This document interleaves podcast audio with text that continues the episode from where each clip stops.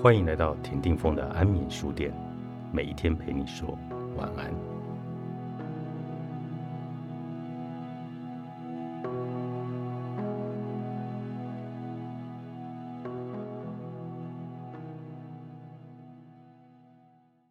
旅行之中，不管在哪里遇到什么人，我都有信心，始终要保持自我。唯有一样，跟全世界同年龄层的家伙们聊天时。总会有输了的感觉，那就是为自己国家感到骄傲。游走世界各地时，才深深感受到自己是日本人，同时也压抑于自己身为日本人却对日本一无所知。一如谈论情人种种，或发表对电影的感想，每每看到其他国家的这一个时代的家伙们神情自然地叙述起自己国家的政治和历史。我就觉得心虚了起来，老实说，也觉得很不甘心。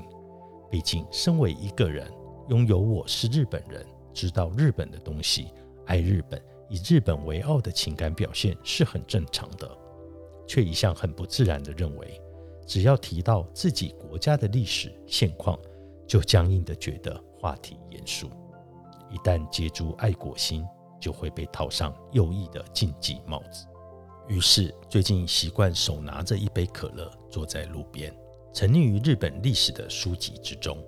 话又说回来，日本史还真是有趣啊！曾经说过日本史，不会吧？总是翘课的我，实在没有脸去见高中时代的老师徐田老师。对不起，在战斗前夕，我们来高歌人生的主题曲吧。偶尔我会自问另一个自我，包含日本。全世界到处都有众生在受苦，你却只知道追求自己的享乐，这样真的好吗？你是不是也该负起必须担负的职责呢？可是，人世间不是只有做义工、捐款、从事慈善活动才叫做帮助他人。每个人各有其功能，大家只要认真倾听发自内心的声音，努力做他该做的事就可以了。我只是透过自己喜欢的事物，持续不断的表现自我。我认为这个结果，只要能够对某人有所帮助，就是很棒。被他人的规则所束缚的人，叫做家畜的猪；没有个人原则的人，叫做快乐的猪。不管是哪一种，我就是讨厌猪。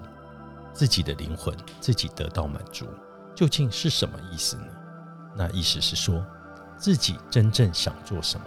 自己是为了什么来到这个世上？就算很有钱，拥有很好的工作，但如果无法满足自己的灵魂，就会生病，引发不好的事情。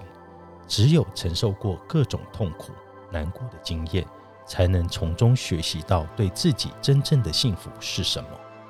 所以在找到自己的真正需要是什么为止，灵魂是一直在旅行的。